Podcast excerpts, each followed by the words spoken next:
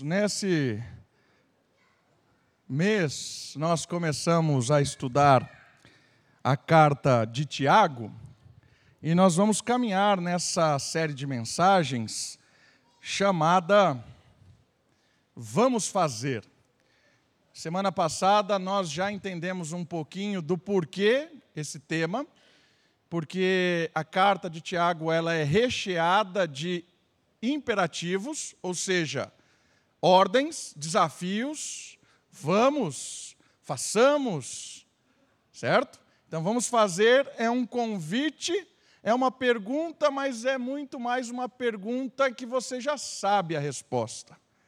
Vamos fazer é muito mais uma afirmação do que uma questão. E a série de mensagens tem como objetivo convidar cada um de nós a sairmos de uma fé talvez morta ou morna para uma fé viva, ativa e produtiva. Semana passada, o resumo da semana passada está nessa frase, certo? Olha lá, Tiago 1, de 1 a 4. Né? Nesse momento a gente vai ler, vai falar um para o lado para o outro, vira para o lado. Eu aprendi isso na internet. Você olha para o lado, diz, não, não vamos fazer isso, não disso. Ah, vamos ler todo mundo junto, para você decorar? Olha só o resumo da mensagem da semana passada. Vamos lá? Um, dois, três, vai!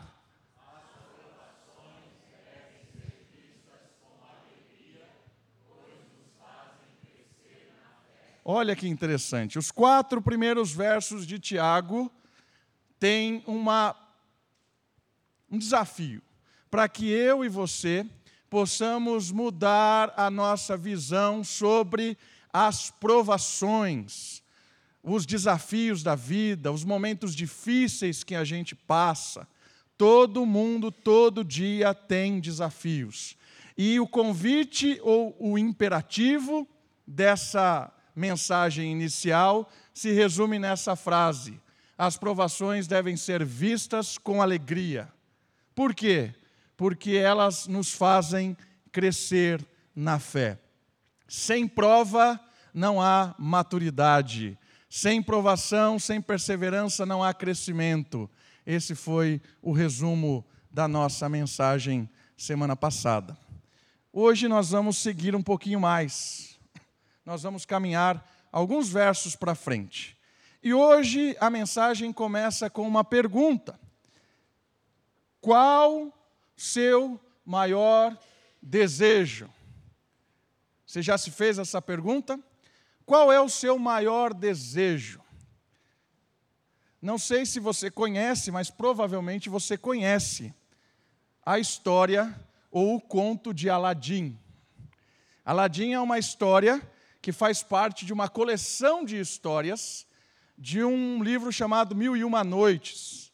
E uma dessas histórias, um desses contos, é o conto de Aladim.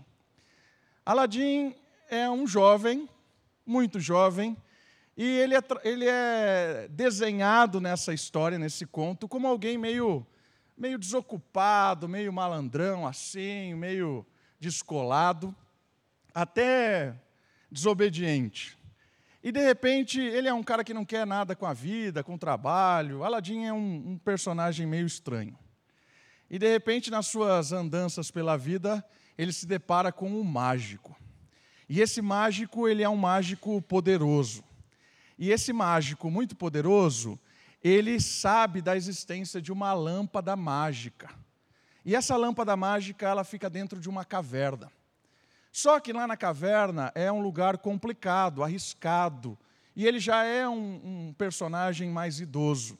Então ele chega, observa a vida de Aladim, vê que é um jovem ágil, habilidoso, e ele convida Aladim e faz uma, um tipo de um pacto com Aladim.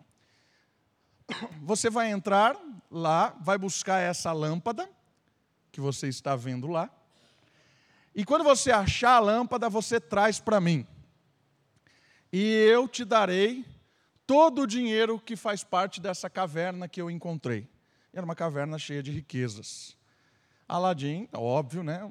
proposta interessante. Ele vai até a caverna, ele entra e na hora que ele acha a lâmpada, ele tenta sair da lâmpada. da lâmpada não, da caverna. Ele acha a lâmpada, ele tenta sair da caverna. O mago faz um negócio lá, tenta dar um golpe nele para é, deixar ele para trás e ele acaba preso dentro da caverna. O mago faz uma bobagem, deixa ele preso lá e ele fica meio enrascado. Aí, sem querer, ele esfrega a lâmpada e aparece o gênio. E o gênio faz uma pergunta para ele, que é a pergunta da nossa mensagem: Qual é o seu maior desejo? Aladim tem nas mãos a oportunidade de pedir o que ele quer. E se você já assistiu uma das interpretações de Aladim, né, filme da Disney, desenho da Disney, uma, uma das adaptações, no, num dos contos que eu li, ele pede para ser um príncipe e casar com a filha do sultão. E acontece isso e tem outros dilemas. Existe um personagem bíblico em que a história é semelhante. É uma história semelhante de alguém que tem a oportunidade de pedir algo. Aqui nós estamos falando de um conto, de um mito, de alguém que conta-se uma história, de um gênio da lâmpada. Mas o personagem Salomão, o relato da história de Salomão no livro de Reis, conta que Salomão teve a mesma oportunidade diante de Deus. Deus aparece num sonho para Salomão, o Criador do universo, Deus Todo-Poderoso, e pergunta para Salomão, que era rei, um jovem rei sobre o povo de Israel. E Deus pergunta: qual é o seu maior desejo?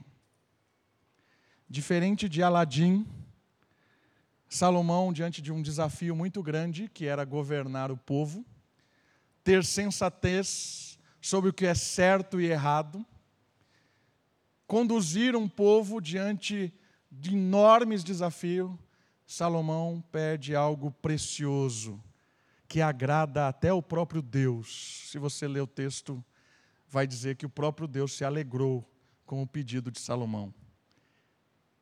Salomão pede o que é o cerne do nosso estudo de hoje. Abra sua Bíblia em Tiago, capítulo 1. Capítulo 1 de Tiago, versículo 5.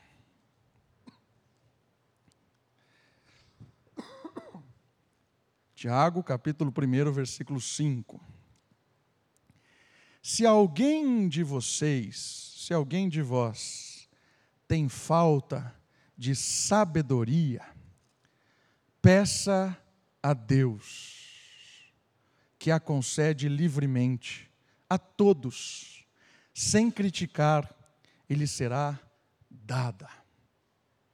O que Salomão pediu a Deus, que agradou o coração de Deus, foi sabedoria.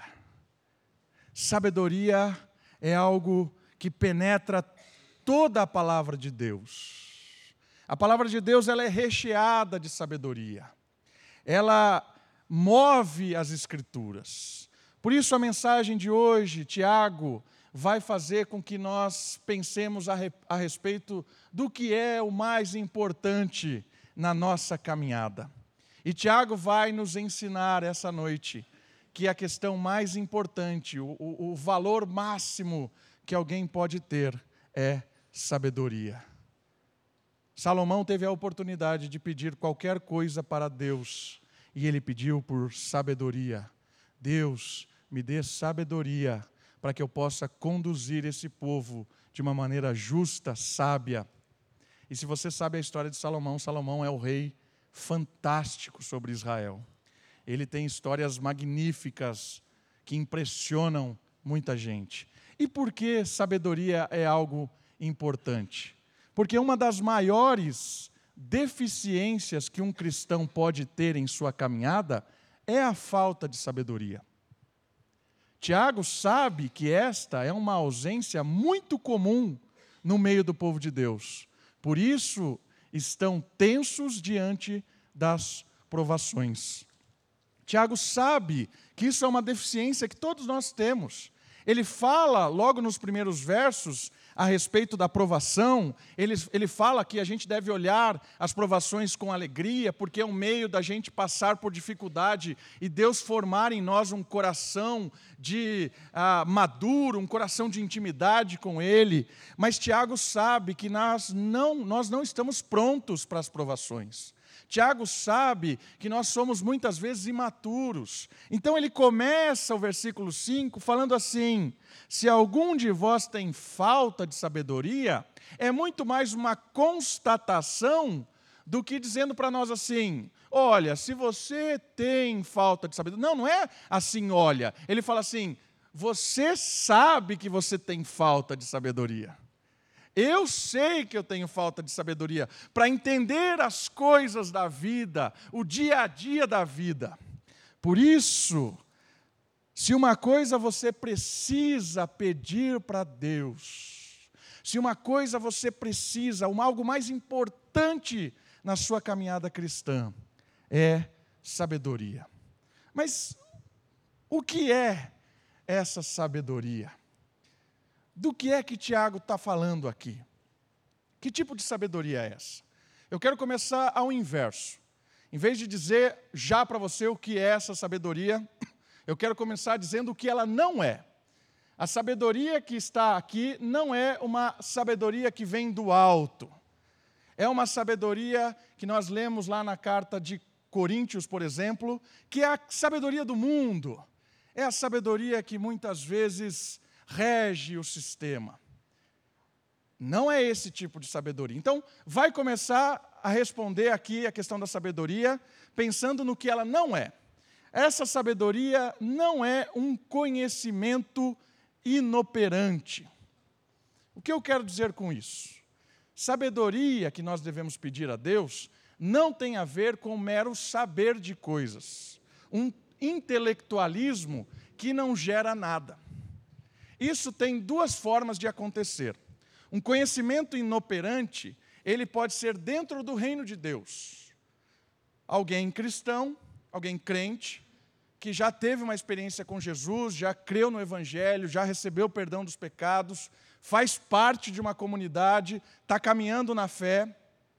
Essa pessoa, ela conhece muito da Bíblia.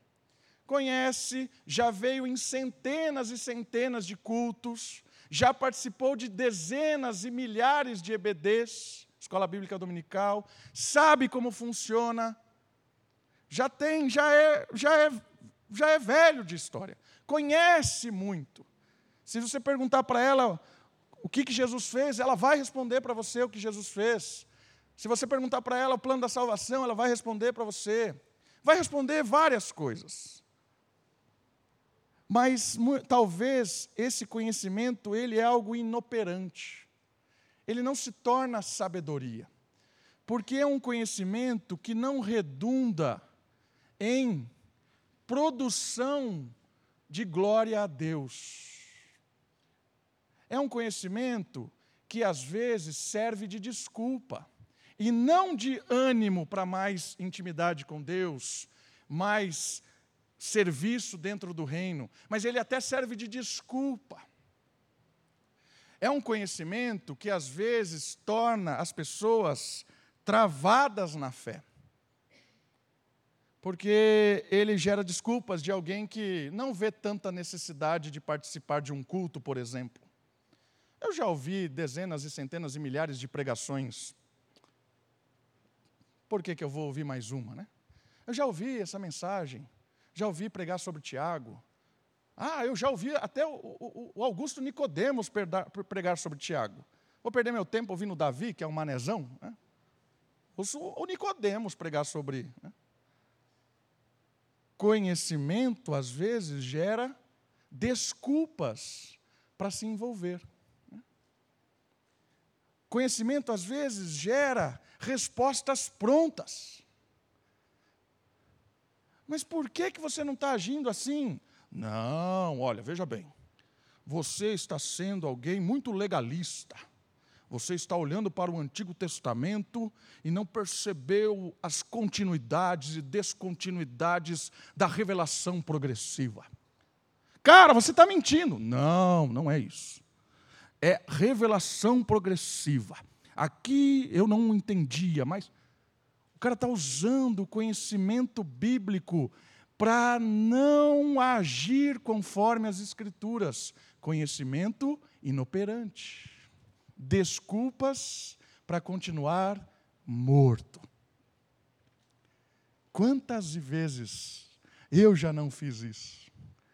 Quantas vezes nós não fizemos isso?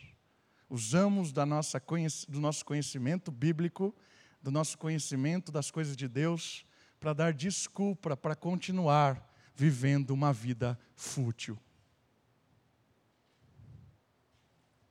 E o outro tipo de conhecimento inoperante são coisas do dia a dia.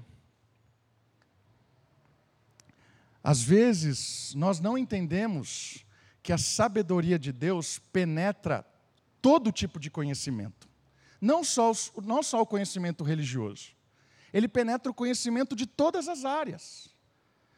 Por isso, a sabedoria de Deus ela é importantíssima para que você, que está envolvido em qualquer área do conhecimento neste mundo, possa aplicar essa sabedoria de forma eficiente onde você está trabalhando. Ou seja, conhecimento de medicina sem o espírito é vão conhecimento de odontologia, de engenharia, de cozinha, de limpeza do lar, de pintura, de dirigir, conhecimento de qualquer área sem a sabedoria do espírito é conhecimento fútil. Porque é um conhecimento que não glorifica a Deus, é um trabalho que não leva a lugar nenhum. Por isso que é importante perceber a sabedoria, para que eu possa aplicar a sabedoria do alto no meu conhecimento das coisas que talvez eu achava que não tinha nada a ver com as coisas de Deus. Eu me entristeço muito quando eu me deparo com adolescentes e jovens que estão se preparando para a faculdade e eles se afundam num estudo que abandonam todas as coisas. Eu tive um amigo que fez isso, chamado Leozinho. Ele queria entrar em engenharia na USP. O Leozinho sumiu. Dois anos, ninguém viu ele. Não ia na igreja, não saía com ninguém. Por quê? Porque ele precisava de conhecimento para entrar na USP. E aí você falava alguma coisa, até os pais brigavam com você. Não, Leozinho está estudando, porque ele quer ter um futuro. Então tá certo. Percebe a alienação que toda a família estava? O cara estava afundando, tentando um conhecimento bom, que é o conhecimento da engenharia, entrar num lugar que ensina, ensinaria engenharia para ele, mas ele queria entrar nesse lugar sem sabedoria. E fazer parte de um lugar onde o conhecimento é apresentado sem sabedoria de Deus, sabe o que, que é? Morte. O Leozinho estava indo para a morte com a aprovação dos pais, com os amigos da, facu, da, da, da escola dizendo: Leozinho é um exemplo de dedicação, de estudo, de amor. Olha só que jovem focado abriu mão de tudo para entrar na USP. Era um tolo aos olhos de Deus. Sabedoria não é conhecimento inoperante. Conhecer qualquer verdade deste mundo sem o Espírito não vai levar a lugar nenhum. Por isso é importante saber do que Tiago está falando aqui. O que mais que essa sabedoria não é? Essa sabedoria não é um conhecimento soberbo. Já viu a história dos sábios que moram em altos, né, inalcançáveis, que você precisa escalar o mundo para chegar aos pés do sábio e fazer perguntas, porque os sábios adquiriram um conhecimento em que ele vai dar a resposta correta para as coisas. Então, muitas vezes a gente tem a ideia de que o conhecimento ele gera um patamar acima do nível de tudo. Conhecimento que se torna soberba é aquele que conhece, isso eu estou falando em nível dentro da igreja, dentro do reino e fora dele. Ele coloca a pessoa acima dos outros, as outras, a pessoa acha que ela é acima dos outros. Eu estou além, eu sou o sábio. Não sou tolo como vocês, meros mortais. Conhecimento que não desce para o coração e não vira prática, vira soberba. Conhecimento sem sabedoria operante vira conhecimento soberbo, arrogante, se afasta. E por último, sabedoria não é malandragem. Às vezes a gente acha que sabedoria é ser malandro, saber se dar bem nas coisas dessa vida. Né? É o típico malandro, né? com aquele tipo de roupa, suas vestes. É um malandro que sempre se dá bem, sempre dá um jeitinho nas coisas, engana aqui, engana ali, nunca se dá mal. Né? Malandro é malandro, mané é mané. Né? Dessa música. Pode dizer que é. Né? A gente se convence dessas coisas às vezes.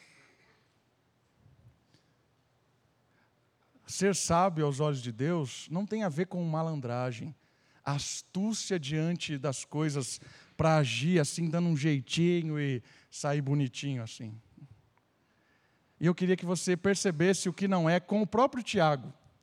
Tiago destaca no capítulo 3, no versículo 14, 15, o que não é essa sabedoria. Ele mesmo destaca assim, ele coloca um holofote, uma luz no que não é. Tiago 3, olha só. Mas não vos orgulheis, nem mentais contra a verdade. Se tendes inveja amarga e sentimento ambicioso no coração, essa não é a sabedoria que vem do alto, mas é terrena, animal e demoníaca. Olha o que Tiago está falando.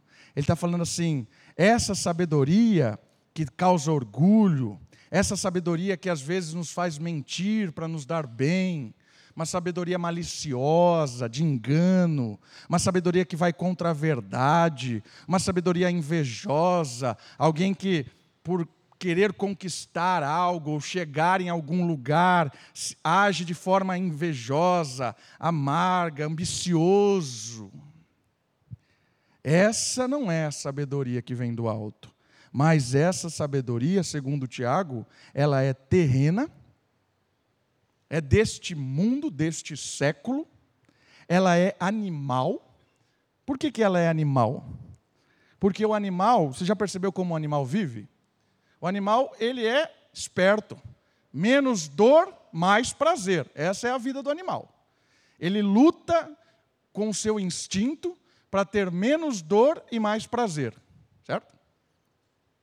Então, se você tratar o seu animal cada vez bem, ele vai ter esse tipo de vida. Então, uma sabedoria animalesca é aquela sabedoria que sempre age em benefício do prazer e contra a dor. Se está me dando dor, alguma coisa está errada, eu vou dar um jeito de doer menos.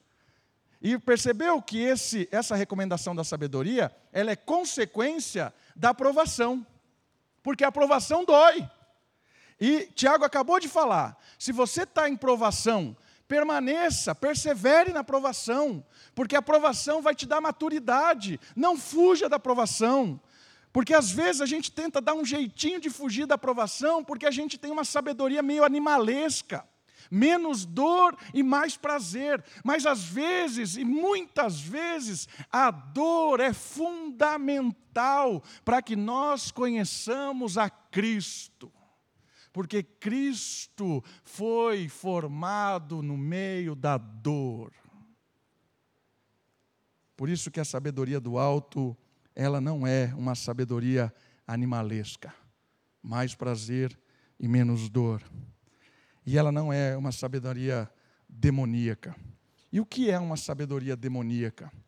Uma sabedoria demoníaca é uma sabedoria que se opõe às coisas de Deus. Os demônios, eles são colocados nas Escrituras como oponentes de Deus, os que se opõem às coisas de Deus.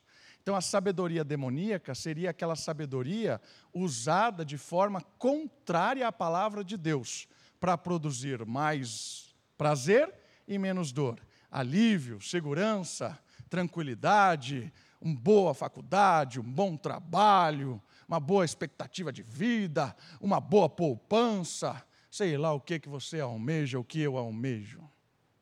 Muitas vezes estamos lidando para conquistar essas coisas com sabedorias terrenas, animalescas, demoníacas. Se Tiago apresenta o que não é, e ele está dizendo para nós: peça a sabedoria, e ele diz no versículo 3, no capítulo 3, que essa sabedoria ela deve ser uma sabedoria do alto. Então, o que é essa sabedoria do alto? O que é isso? É, o próprio versículo 17 do capítulo 3 vai nos dar uma base. Olha só. A sabedoria que Tiago almeja a todos os santos é aquela que procede de Deus, que vem do alto. Por isso, ela não é um fim em si mesmo, não é uma sabedoria que produz benefícios de prazer em vez de dor, de algo egoísta, egocêntrico, mas é ativa para uma ação abençoadora. É uma sabedoria em que o Espírito enche a pessoa e ele começa a ter atitudes, pensamentos, decisões que abençoa a si mesmo, abençoa a sua família, abençoa os seus próximos, porque as suas decisões estão regadas do conhecimento de Deus versículo 17. Mas a sabedoria que vem do alto é, em primeiro lugar, pura, pacífica, moderada, tratável, cheia de misericórdia e de bons frutos, imparcial e sem hipocrisia. O fruto da justiça semeia-se em paz para aqueles que promovem a paz. Eu não vou detalhar essas palavras, porque quando eu chegar no capítulo 3, nesse verso 17, nós vamos aprofundar nessas palavras. Mas eu queria que você percebesse que a sabedoria que vem do alto, ela é regada de atitudes que promovem intimidade com Deus, comunhão familiar, bênção coletiva. A sabedoria que vem do alto, ela produz luz no coração de quem a recebe, luz na família que a recebe, luz na comunidade onde as pessoas convivem com alguém sábio. A sabedoria do alto, ela transforma um advogado em um advogado em que faz as suas ações brilharem a glória de Deus. Ela transforma um médico, um engenheiro, uma dona de casa, um estudante, alguém cheio do espírito, que quando trabalha, trabalha para a glória de Deus e as pessoas são iluminadas, abençoadas, são tocadas e transformadas. Essa é a sabedoria do alto, que transforma uma igreja, transforma uma casa, transforma uma cidade. A sabedoria do alto, ela chega para impactar o seu coração, a sua relação familiar e a sua vizinhança, o seu trabalho, o seu dia a dia. Ela é uma sabedoria espiritual, ela é uma sabedoria divina. Mas o que Tiago fala sobre essa sabedoria. O que ele fala? Ele fala que essa sabedoria do alto, ela é baseada no temor a Deus. Ele fala isso naquele versículo que nós lemos. E a gente, no início, já falou que o temor e a sabedoria estão intimamente ligadas, e a sabedoria permeia toda a Bíblia, mas a sabedoria permeia todo o livro de Provérbios. Então eu acredito que Tiago, nos ajuda a pensar em termos de sabedoria do alto, olhando o livro de quem pediu sabedoria a Deus. O homem mais sábio, Salomão, que clamou ao Senhor, respondendo à pergunta: O que você mais deseja? Eu desejo sabedoria. O livro de Provérbios é o livro de Salomão, na sua maior parte. Então a gente tem que ler Salomão para saber algumas coisas sobre a sabedoria do alto. Vamos ler? Então vamos para alguns textos. O primeiro deles é 1,7. Deixa o seu dedinho em Tiago e vai comigo em Provérbios 1,7. Provérbios, capítulo 1, versículo 7. Olha só. O temor do Senhor é o princípio da sabedoria e do conhecimento. Os insensatos, porém, desprezam a sabedoria e a instrução. Primeira recomendação da sabedoria do alto é uma sabedoria que ela vem regada de temor. E o que é isso? Quer dizer que a sabedoria é alguém, alguém sábio, é alguém que teme a Deus. Como isso é prático? Qualquer decisão que você vai tomar, você lembra de Deus e das coisas de Deus, porque você tem medo de Deus, respeito de Deus, anseio por Deus. Temor é todo esse sentimento em tudo misturado, medo, anseio, desejo, tudo junto. Então, eu considero muito o que Deus tem para me, me, me responder diante dessas coisas. Então, o temor me leva a considerar o pensamento de Deus antes de decidir qualquer coisa. Por isso que o princípio, o início da boa sabedoria, da, do conhecimento prático, é um conhecimento que vai a considerar o que Deus tem a dizer. Quando eu perco o temor, eu ajo por impulso, eu faço um monte de coisa louca, porque eu estou desprezando o que Deus tem a considerar. Mas o temor gera no meu coração um sentimento de preocupação em considerar as coisas de Deus para tomar qualquer decisão da minha vida. A sabedoria do alto, ela é regada pelo temor. Eu quero saber, eu me importo, porque eu sei que se eu tomar uma decisão que está longe da palavra de Deus, essa decisão vai produzir morte. E eu quero saber o que Deus tem para essa decisão, seja ela qual for. Eu considero muito importante a palavra de Deus. Queridos,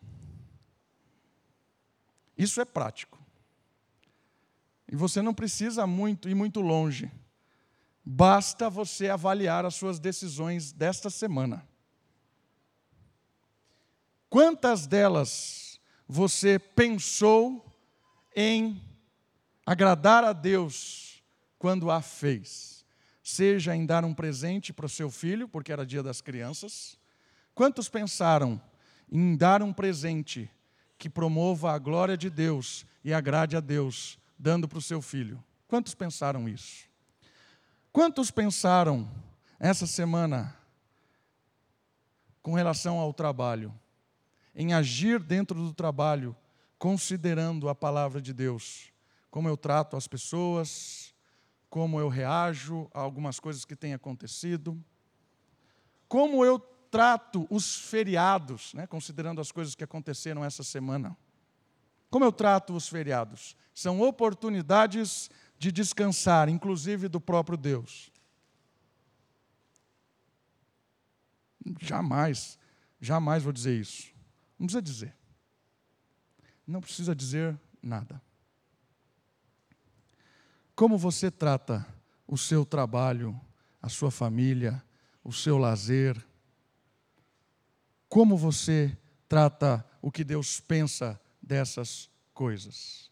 Eu quero dizer para você, meu irmão, minha irmã, com todo carinho de pastor agora, seja sábio, tema a Deus em todas as suas decisões considere o que Deus tem a dizer. Mas, Davi, a Bíblia é enorme, como que eu vou saber? Procure alguém, converse, pesquise. Para isso que serve o relacionamento. Provérbios nos ensina que o princípio da sabedoria é o temor. O outro versículo, um pouquinho para frente, capítulo 2, de 3 a 7.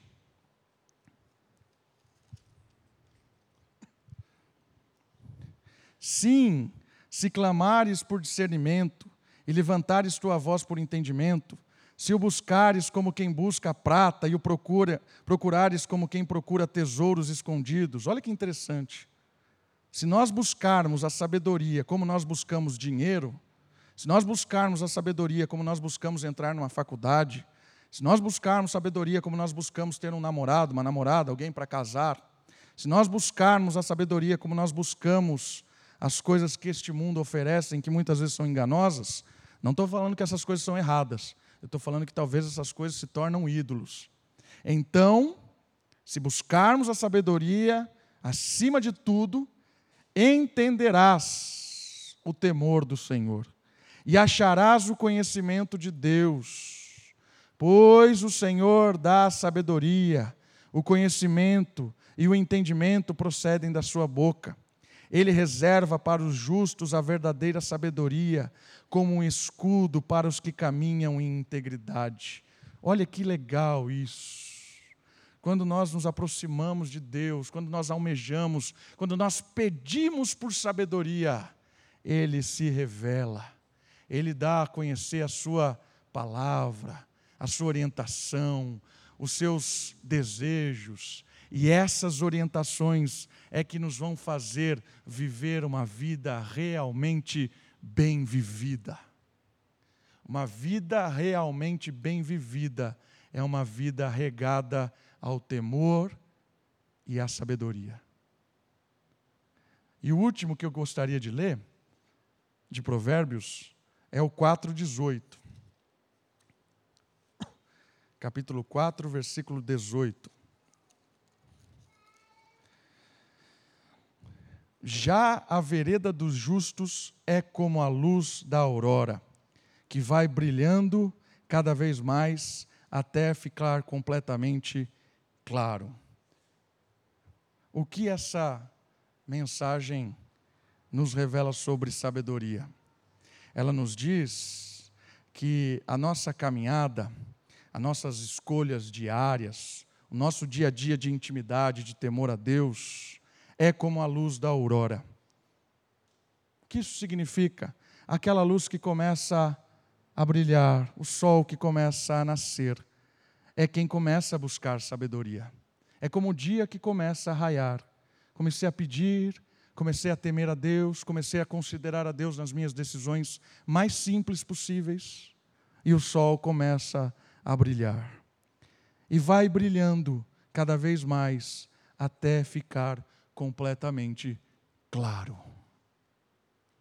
A sabedoria vai penetrando no nosso coração, na nossa mente, dia após dia, depois da nossa intimidade com Deus, do nosso quebrantamento, do nosso pedido, do nosso desejo, de uma forma a brilhar tão forte que nós conseguimos perceber a malícia do mundo nas propostas que lhe damos todos os dias. Talvez hoje você e eu possamos ser enganados facilmente. Eu não sei muito bem escolher entre um bom trabalho, um bom lugar para morar, uma opção de estudo, um namorado, uma namorada, onde viajar. Eu não sei escolher essas coisas direito. Eu não sei se pago imposto ou se sonego. Eu não sei se paro na fila de deficiente ou não, se eu paro em mão dupla, se eu passo no farol vermelho, se eu xingo o cara do trânsito. Eu não sei lidar com essas coisas. Eu quero dizer que é normal não saber. É normal. É comum não saber. O incomum é começar a pedir para Deus luz. Esse é o incomum. O comum é não saber como agir. É animal. Eu vou reagindo. Vai aparecendo, eu vou lhe dando. Vai aparecendo, eu vou respondendo. O incomum é parar e pedir: Senhor, eu quero ser sábio e não animal. Aí a luz começa. E aí eu começo a caminhar.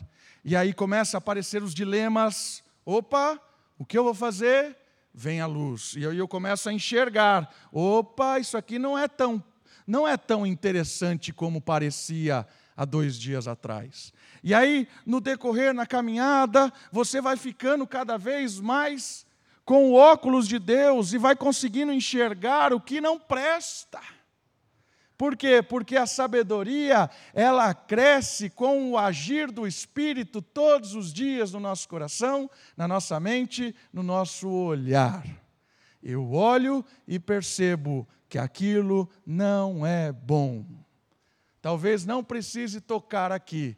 Eu só estou vendo a corneta. O som nem chegou, mas eu sei que é música do capeta. Nem chegou, mas eu estou vendo. Só pela camisa do time que ele está usando lá atrás. Eu já sei que é do capeta. Não tem ninguém lá atrás, estou zoando. Percebe o que eu estou falando? Você já consegue decifrar as coisas antes de chegar. Por quê? Porque começou a ficar claro. É intimidade com Deus, a sabedoria é fruto do Espírito agindo em nós. Começou a ficar claro, começou a ficar mais fácil.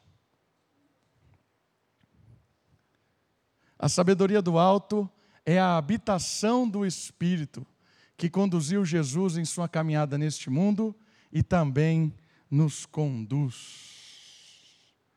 O texto de Isaías, que depois Jesus cita para ele, que eu não vou ler, diz que o espírito de sabedoria desceu sobre Cristo. É uma promessa de Isaías e desce sobre Cristo. O mesmo espírito de sabedoria que desceu sobre Jesus para a sua ação neste mundo. É o Espírito que ele prometeu para nós que enviaria. Eu vou, mas enviarei outro consolador, outro tutor. O Espírito que eu envio é o Espírito de sabedoria. Quanto mais o Espírito enche a nossa vida, mais claro as coisas vão ficando. Peça por sabedoria. Os outros dois versículos de Tiago, ele vai falar como pedir. Nessa parte vai ser um pouco mais rápida, porque eu queria dar mais ênfase na sabedoria hoje à noite. Essas duas coisas aqui vão ser mais rápidas. Ele diz como pedir. E eu quero ler os três próximos versículos. Peça, porém, com fé versículo 6. Sem duvidar, pois quem duvida é semelhante à onda do mar, movido e agitado pelo vento. Tal homem não deve pensar que receberá do Senhor alguma coisa, pois vacila e é inconstante em todos os seus caminhos. Então, Tiago fala também uma maneira de pedir: peça com fé. Tiago, no entanto, afirma que o Senhor, mesmo querendo atender graciosamente aos que pedem, o Senhor quer responder. Ele não responderá a qualquer tipo de oração, mas os que a se aproximarem com fé. É aquilo que o próprio Jesus disse: se tiveres fé, o monte salta. Lembra desse texto? Pedires com fé. E o que é essa tal de fé? Nada duvidando. Fé tem a ver com não duvidar. Não duvidar aqui significa não ser um questionador, um julgador, um indivíduo dividido. Ou seja, é alguém que está orando, mas está tendo aquela oração que não está acreditando muito. Né? Eu estou orando, mas eu estou orando porque eu já fiz tudo o que tinha que fazer, não tem solução, aí eu vou orar. Ou eu estou orando, mas eu não sei muito bem. Né? É aquela dúvida da oração de alguém dividido. Não crê de verdade. Não, não faça isso, o Tiago está falando. Não duvide, peça com fé. Quem duvida, ele dá um exemplo, é como a onda. Significa que é agitada como, com o vento, perturbada, sem direção própria, oposto ao perseverante. Então, aquele que duvida, que pede, faz uma oração duvidando, é como a onda. O que é a onda? Está o mar lá, vem o vento e ele forma algo agitado, sem direção, e vai, e depois.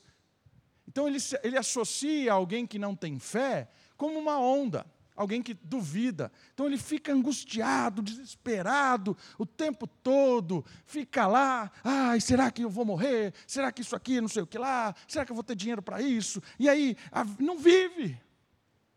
Não vive.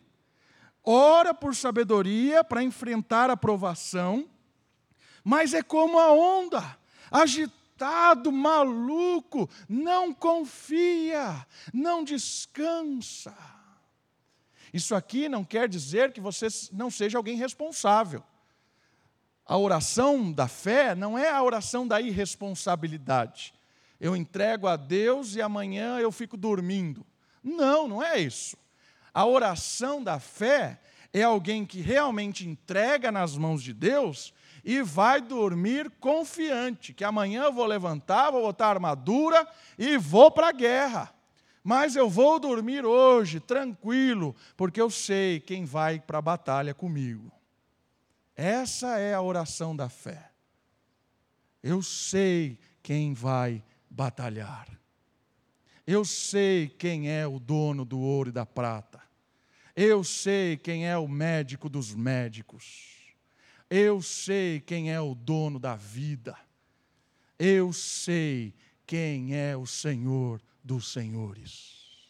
É por isso que eu oro e durmo tranquilamente, ainda que amanhã eu tenha um exame muito difícil, uma entrevista desesperadora, uma possibilidade de desemprego.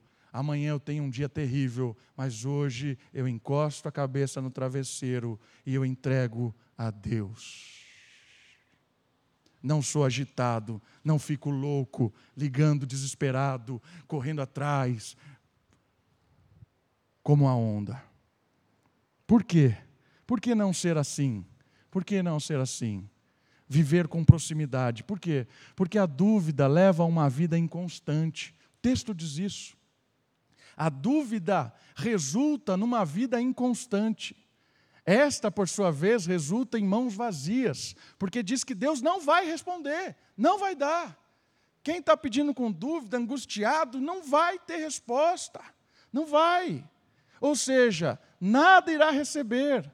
Ele fala assim: alguém inconstante, alguém que está duvidando, é alguém de ânimo dobre, homem de duas almas, que tem forças internas que o levam para os extremos, não consegue entender e nem experimentar das coisas espirituais, é como um bêbado. Ele está dizendo assim: se nós pedirmos duvidando, nós nos tornamos bêbados espirituais, andamos sem direção, levados para onde as pessoas nos levarem, aí não conseguimos perseverar, não conseguimos suportar a dor, não conseguimos fazer nada direito. Cada vez mais torna-se uma vida desesperadora. Por isso nós pedimos com fé, confiando. E ele diz que é uma vida inconstante. Por isso acaba sendo Maria vai com as outras. Né? Essa é a tradução literal de inconstante. É Maria vai com as outras. Em todos os seus caminhos toma decisões mediante impulsos. Então, olha só, alguém que não tem intimidade com Deus, não está pedindo por sabedoria, e quando pede está duvidando, os seus caminhos são inconstantes, porque é um bêbado espiritual, e todo conselho que ele ouve, ele vai. Todos. Ah, eu vi um vídeo na internet do doutor X. Doutor X é expert em crianças. Então ele está dizendo: estou com um problema com meu filho, meu filho está é, com um problema de notas lá na escola, o doutor X me dá a solução. Não temia Deus, não tenho intimidade com o Senhor, não perguntei o que Deus tem com isso, mas o doutor X eu ouvi. E o doutor X tem a solução das notas, os dez passos para o filho vencedor na escola de notas ruins. Né? Pior que esses livros vendem, né? Os dez passos do sucesso da nota maior. Depois tem o, o, os onze passos, né? Porque vendeu tanto os dez, tem o onze. Aí você pensa, se os dez não deram certo, por que, que você vai comprar onze? Né? Isso é muito sem noção, mas está aí. A gente, se não tem intimidade com Deus, não pede sabedoria, ouve especialistas do mundo. Especialista do mundo vai levar você, sabe para onde? Para longe de Deus. Talvez para a felicidade. O especialista do mundo talvez te deixe muito feliz e satisfeito. Porque é o que ele sabe. Ele conhece o mundo. E o mundo satisfaz o nosso coração. Mas ele vai te levar para longe de Deus, que tem outro plano para você. Plano de Deus não é que você seja feliz aos olhos do mundo, bem-sucedido com as suas conquistas, com quem você tem. É. O plano de Deus é totalmente diferente do mundo. Tem muita gente dizendo que é feliz, e é mesmo, porque essa felicidade, ela é uma felicidade ilusória. Mas Deus tem algo maior para nós. Deus não tem essa felicidade passageira. Deus não tem essas conquistas fúteis. Deus não tem essa vidinha que não leva além do caixão. O que Deus tem para nós é para a eternidade é aquilo que olhos não viram, que ouvidos não ouviram e que não podemos imaginar, porque é fruto da sabedoria. E a sabedoria, ela permeia a eternidade.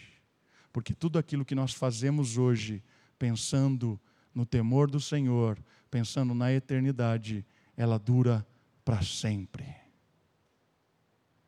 Eu queria desafiar você, terminando, a orar por sabedoria para que você possa ser um estudante que estuda pensando nas coisas do alto, para que o seu estudo não termine no caixão, para que o seu estudo vá para a eternidade. Que você amanhã levante para trabalhar e que o seu trabalho não termine no caixão, mas que vá para a eternidade. Você amanhã que vai estudar, você que vai trabalhar, você que vai cuidar da sua casa, pense na eternidade. E só tem uma maneira do que você vai fazer amanhã ir para a eternidade: é fazer pautado na sabedoria do alto. Vamos orar? Abaixe sua cabeça, feche os seus olhos, ore ao Senhor, peça a sabedoria que Ele dá sem restrição.